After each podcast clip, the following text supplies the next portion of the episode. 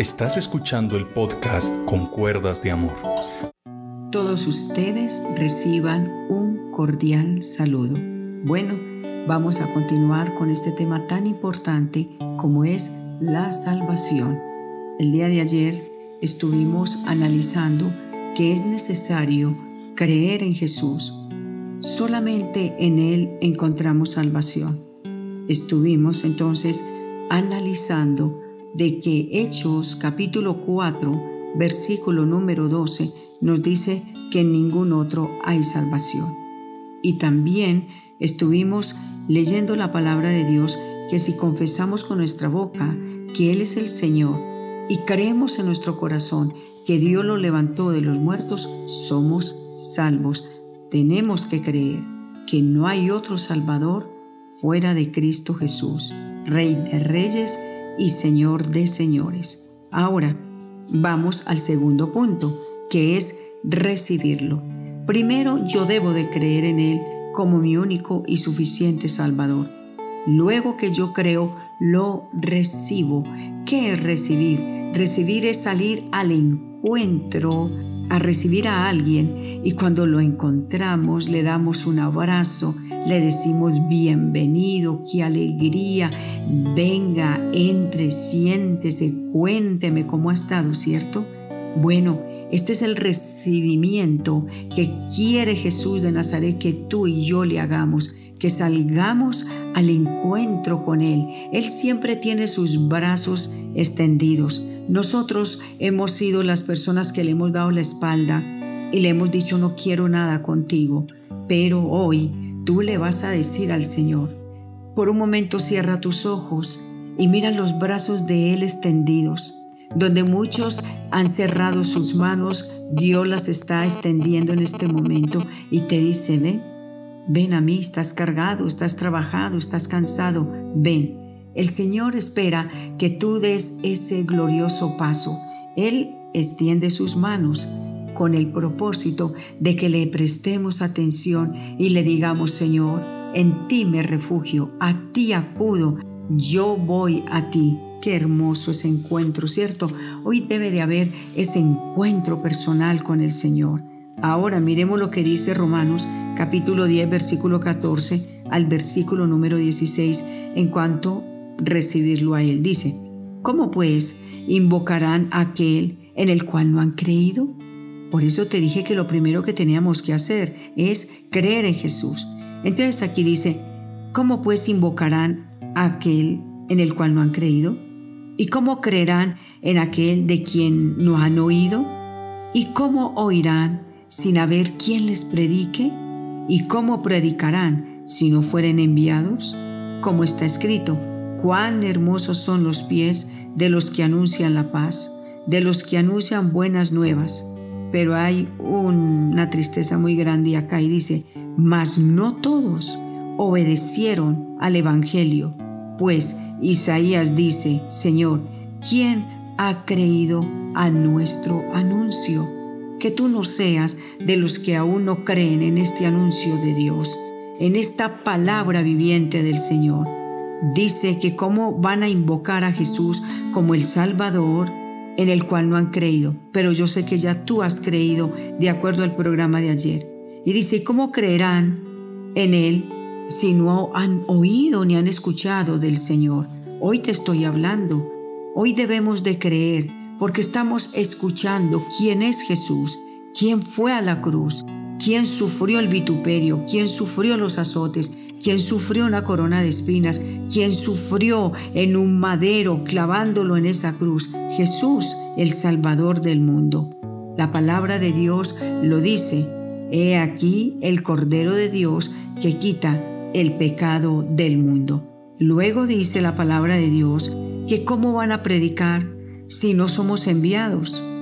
Dice como está escrito, tenemos que ser enviados y quiero decirte que este es un deber que todos tenemos en nuestro corazón. Entregar la palabra. Este es el propósito de este tiempo con Dios de cuerdas de amor. Este es el propósito mío, que tú conozcas a Jesús, que tú entregues tu vida a Él. Y si estás apartado, estás descarriado, el Señor te espera con los brazos abiertos. Pero aquí dice que no todos obedecieron al Evangelio y que no todos han creído al anuncio. Pero hoy tú eres de esas personas que dicen, hoy creo en Jesús como mi único y suficiente Salvador. Bueno, eso quiere decir que lo quieres recibir. La palabra de Dios nos habla que Jesús vino al pueblo de Israel, pero ellos no creyeron en Jesús como el rey. Ellos esperaban que naciera el rey en una casa real, en una cuna de oro, y fue todo lo contrario. Jesús vino a hacerse igualito a nosotros, y sintió que era la pobreza, sintió que era el frío, sintió que era el hambre. Por eso el pueblo de Israel lo rechazó y lo llevó a la cruz, pero no fueron ellos. Todo esto fue un propósito de Dios.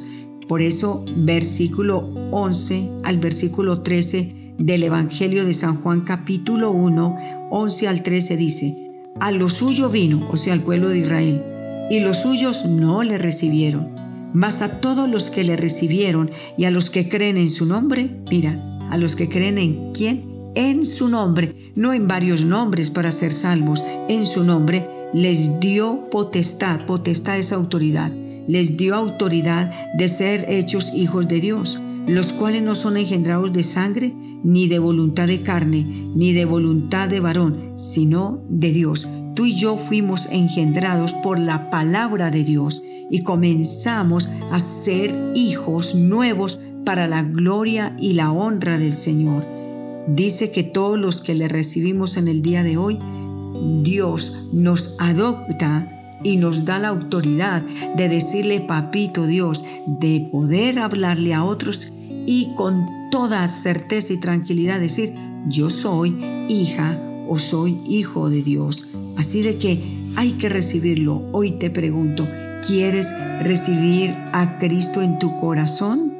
De pronto has recibido en tu corazón desengaños, lo que has recibido en tu corazón ha sido tristezas, pero mira, deja que Cristo hoy sea el Señor de tu vida, recíbelo en tu corazón, dile, Señor, entra este corazón lleno de amargura, lleno de resentimiento, lleno de venganza, lleno de odio. Señor, este corazón está muy dañado, yo necesito recibirte a ti para que tú vengas y me sanes y me hagas una nueva criatura. La palabra de Dios lo dice. El que está en Cristo, segunda de Corintios 5:17, nueva criatura es. Las cosas viejas pasaron y todas son hechas nuevas. ¿Quieres ser un nuevo hombre a partir de hoy? Primero, hay que recibir a Cristo. Segundo, ¿qué tenemos que hacer? Creer en Él. Lo primero, creer en Él. Lo segundo, recibirlo. Te pregunto, ¿quieres recibir a Jesús? Entonces, extiende tus manos y deja que Jesús salga a tu encuentro y dile, hoy te recibo, hoy te acepto, Señor. Te recibo como el Salvador de mi vida. Ven a salvarme, Señor, porque me siento en peligros. Me siento, Señor, que la muerte me está como ya rondando, me siento enferma, me siento enfermo, Señor, hoy te recibo, hoy te acepto como mi único Salvador.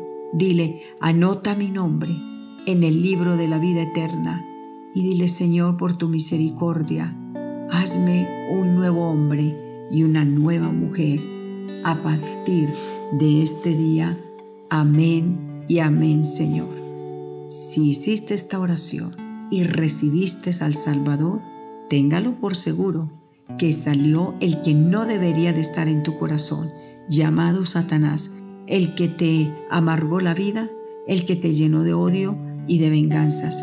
Ahora viene alguien a ocupar el lugar que ese maligno tenía, pero él viene a ocupar ese lugar tan tenebroso y sucio para limpiarnos y para traer esa luz, porque Él dijo, yo soy la luz del mundo y el que me sigue no estará en tinieblas. Ya las tinieblas no van a seguirte gobernando, ahora te gobierna la luz de Cristo.